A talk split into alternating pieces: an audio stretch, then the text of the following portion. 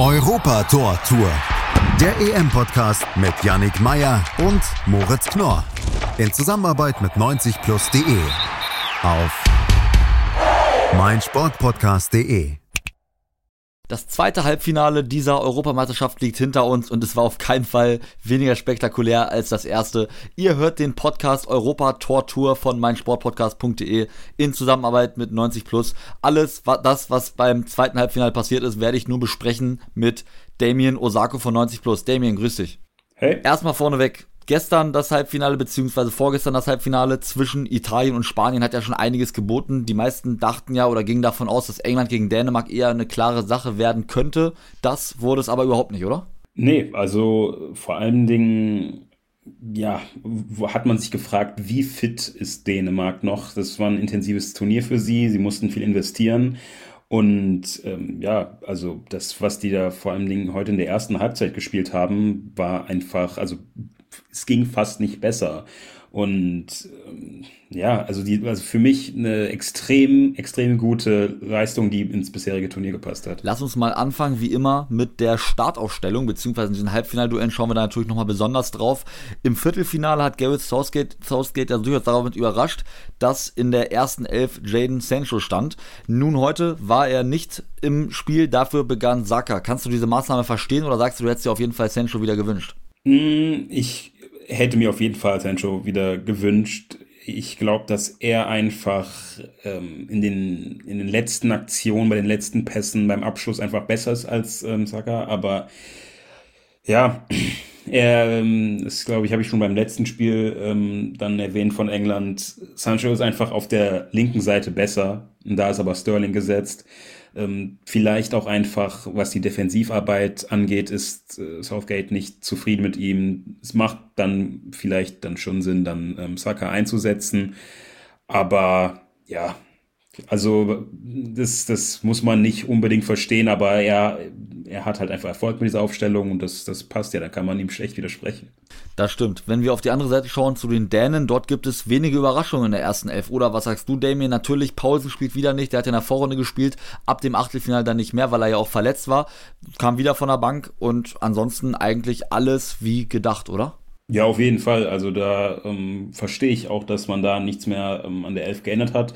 Das war eine überzeugende Leistung. Ähm, auch einfach offensiv war das zuletzt sehr variabel. Deshalb ähm, fand ich die Entscheidung auch gut, mit Braithwaite und Dolberg zu starten. Dann lass uns mal ins Spiel reingehen. Die ersten Minuten fand ich eigentlich England relativ stark. Dann hat England das Spiel aber mehr und mehr an die Dänen aus der Hand gegeben. Ja, auf jeden Fall. Man hat gemerkt, ähm, alle im Stadion waren sich bewusst, was das für eine großartige historische Chance das sein könnte. Da hat einfach auch die Anfangsphase noch von Euphorie gelebt. England mit viel Ballbesitz, wollten direkt Zeichen setzen.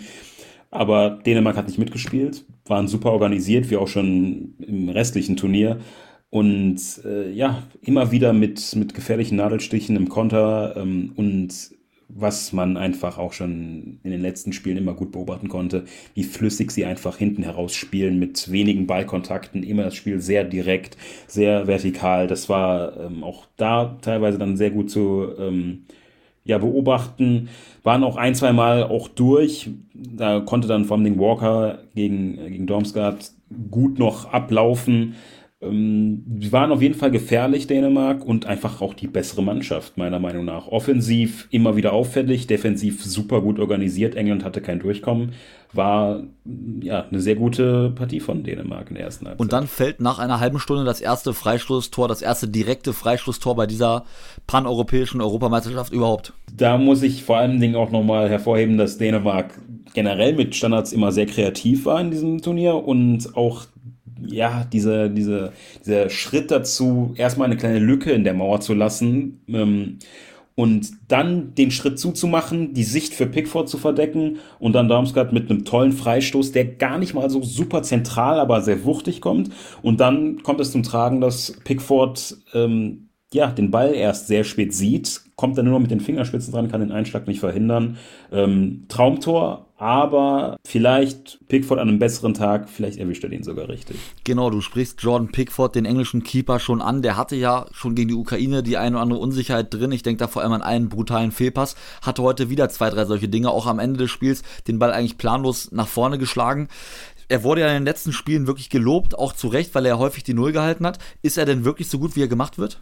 Also ich fand ihn vor ähm, drei Jahren bei der WM einen deutlich sicheren Rückhalt. Diesem Turnier einfach auch bei dem Ansatz von England, sie müssen halt auch einfach spielerisch dann ein bisschen besser agieren und da fällt er immer wieder negativ auf.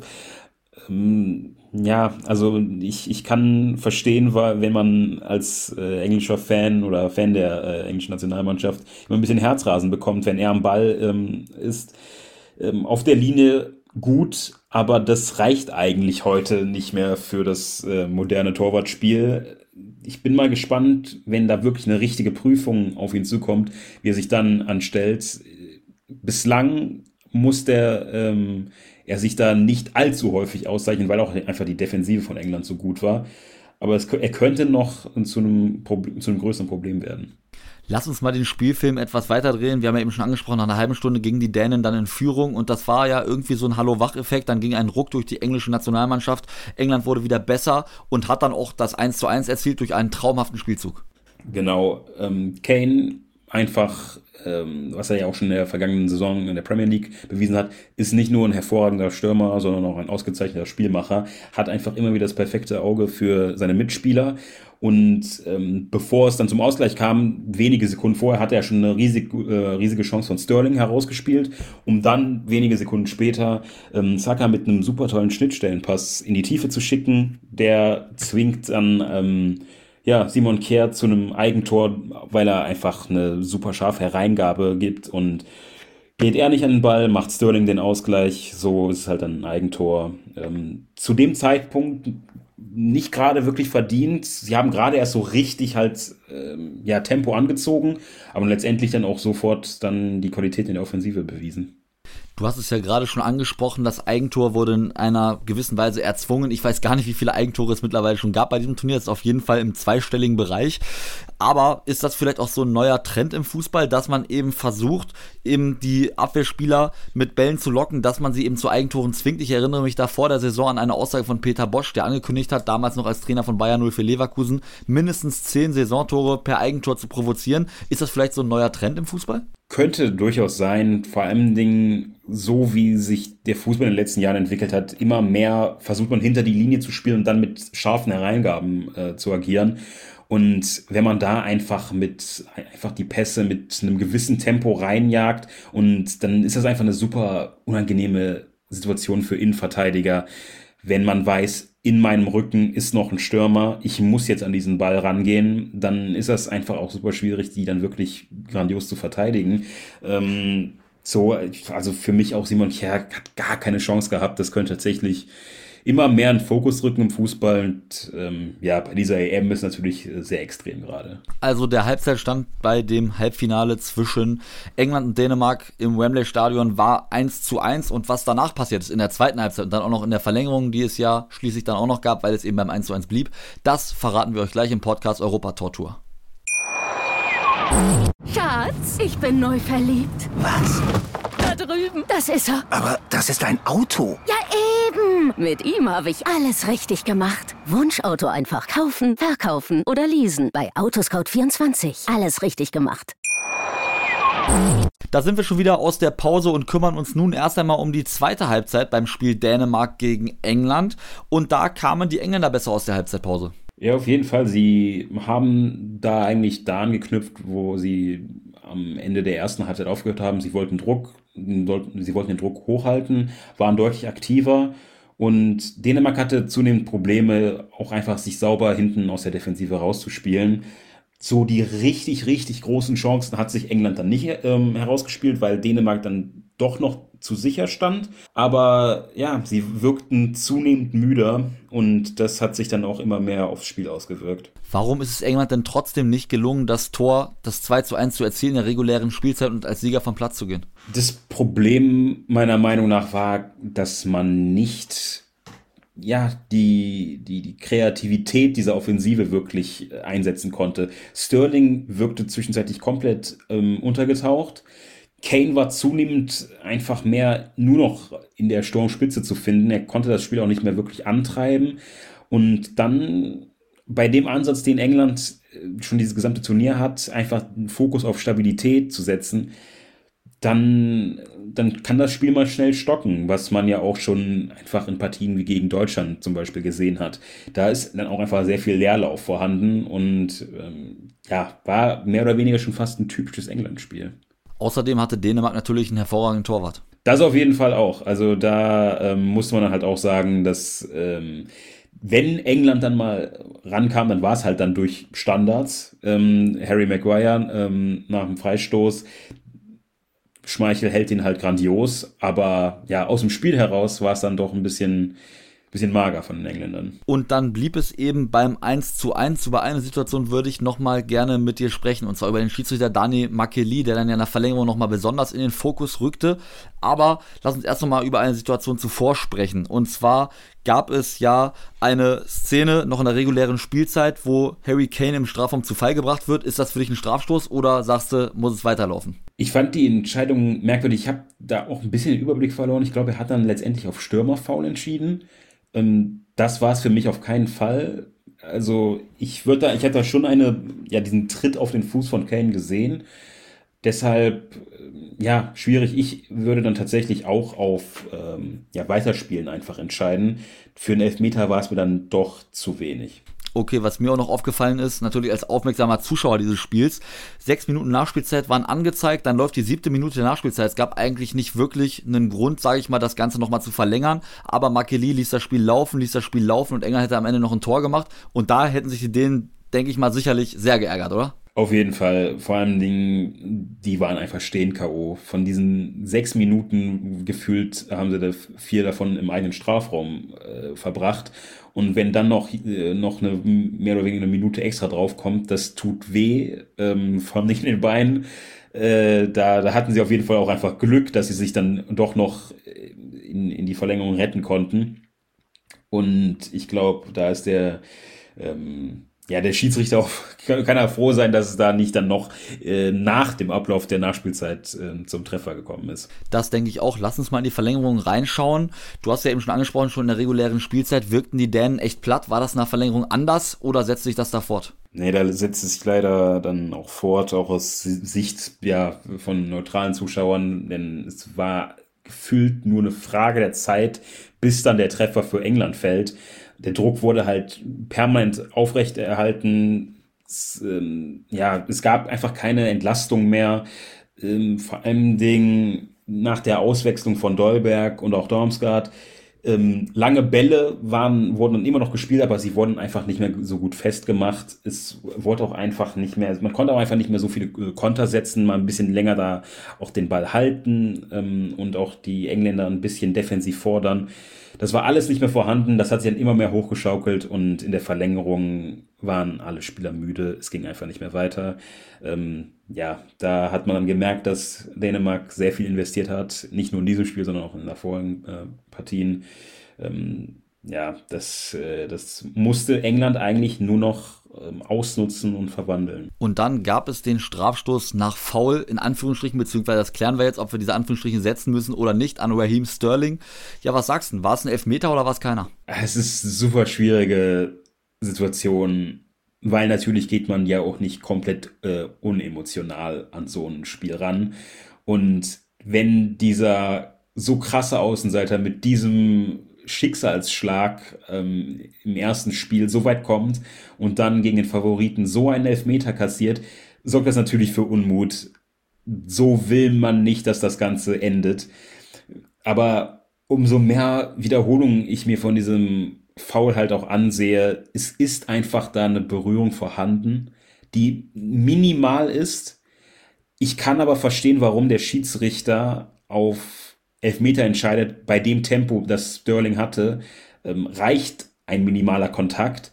Es bedeutet für mich nicht, dass es ein Elfmeter ist. Ich hätte ihn, ähm, glaube ich, nicht gepfiffen, aber ich kann absolut verstehen, warum es ihn gibt. Und ist es für mich auch keine klare Fehlentscheidung, so dass die Entscheidung, ihn stehen zu lassen, richtig ist, so bitter es auch sein mag. Ähm, ich hätte mir auch gewünscht, dass es einfach nicht so endet, aber äh, ich kann jegliche Entscheidung da nachvollziehen. Dann gibt es also den Elfmeter. Harry Kane tritt an und verwandelt nicht, Elfmeter erstmal nicht, sondern Kaspar Schmeichel hält und im Nachschuss verwandelt Kane. Hätten da die Verteidiger schneller nachrücken müssen? Ähm, ja, also ich bin auch äh, Fan davon, wenn die Spieler sich einen einen kleinen Anlauf ähm, genehmigen ähm, am Rande des Strafraums, ein paar Meter zurückgehen und dann einen vollen Lauf quasi in den Strafraum parallel zum Schützen ähm, eindringen, damit man dann schneller da ist. Aber ähm, ja, ist eine, ist eine Verlängerung. Ähm, da sind einfach auch die Spieler nicht nur körperlich, sondern auch einfach mental ausgelaugt. Äh, ja, einfach, einfach bittere Sache. Ähm, auch, dass äh, Schmeichel den Ball nicht festhalten kann maximal bitter gelaufen, so ein Gegentor zu kassieren. Dann lass uns nochmal auf die zweite Hälfte schauen und dort gelang es den Dänen ja nicht wirklich nochmal sich große Chancen zu erspielen. Nee, also da, das war eigentlich genau, wie man sich das dann erwartet hat nach dem, nach dem Ablauf der 90 Minuten. Da kam leider nicht mehr viel. Sie hatten auch einfach schon so oft vor der Verlängerung gewechselt. Sie haben auch einfach nicht die Kadertiefe, die England hat, um dann permanent nachzulegen. Ähm, ja, ich kann mich ja noch an Distanzschuss von Braithwaite erinnern, ich glaube in der 115. Minute. Und ja, ansonsten kam da nicht mehr viel. England hat noch ein paar gute Kontermöglichkeiten liegen gelassen, ging ein bisschen verschwenderisch damit um, aber letztendlich dann auch clever dann über die Zeit gebracht und äh, den Einzug ins Finale feiern können. Vor allem die letzten Minuten waren ja wirklich erstaunlich souverän von den Engländern. Die haben ja den Ball quasi gar nicht mehr hergegeben und sich den Ball einfach nur in den eigenen Reihen hin und her gespielt und sind ja nicht mal mehr nach vorne gegangen. Das war, denke ich mal, eine sehr clevere Herangehensweise von den Engländern.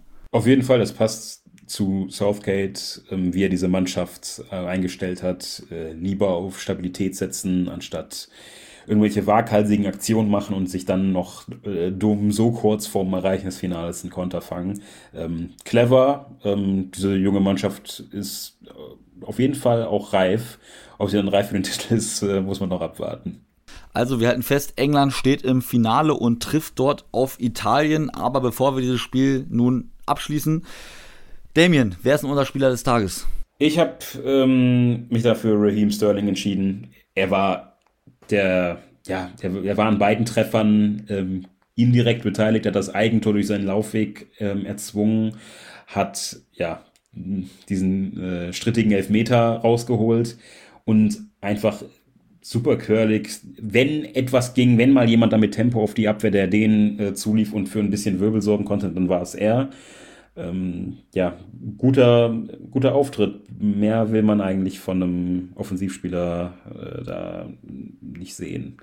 Ja, bei Sterling natürlich vor allem das Gute, in den ersten Spielen als Torschütze aktiv und heute zeigt er eben auch, dass er nicht nur als Torschütze wichtig ist, sondern auch als Assistgeber, Vorlagengeber und hat wirklich ein gutes Spiel gemacht. Auf jeden Fall. Also da ähm, muss man auch Southgate für loben, dass er sich nach der doch recht durchwachsenen Saison von Sterling entschieden hat, ihn in die Startelf zu packen und nicht einen Sancho, der in einer überragenden Form war oder ein Grealish.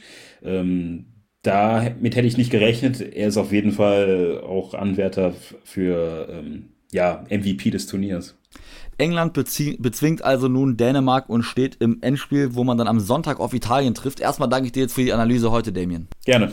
Und natürlich werdet ihr auch weiterhin im weiteren Verlauf des Turniers bzw. in Richtung Endspiel nichts verpassen. Mein Kollege Moritz wird für euch nochmal ein Power Ranking mit den beiden letzten verbliebenen Teams vorbereiten. Mit einem Experten von 90 Plus natürlich wieder. Hört da gerne rein. Das ist auch der Ausblick. Deswegen geben wir hier auch keinen detaillierten Ausblick auf das Finale, sondern das passiert eben dort. Und dann hören wir uns natürlich wie gewohnt am Montag nach dem Endspiel. Und sind natürlich alle schon ganz gespannt darauf, wie das Spiel ausgeht. Bis dahin, bleibt gesund, haut rein und ciao. Schatz, ich bin neu verliebt. Was? Da drüben. Das ist er. Aber das ist ein Auto. Ja, eben. Mit ihm habe ich alles richtig gemacht. Wunschauto einfach kaufen, verkaufen oder leasen. Bei Autoscout24. Alles richtig gemacht. Europa Tor Tour. Der EM-Podcast mit Yannick Meyer und Moritz Knorr. In Zusammenarbeit mit 90plus.de. Auf meinsportpodcast.de Schatz, ich bin neu verliebt. Was? Da drüben. Das ist er. Aber das ist ein Auto. Ja, eben. Mit ihm habe ich alles richtig gemacht. Wunschauto einfach kaufen, verkaufen oder leasen. Bei Autoscout24. Alles richtig gemacht.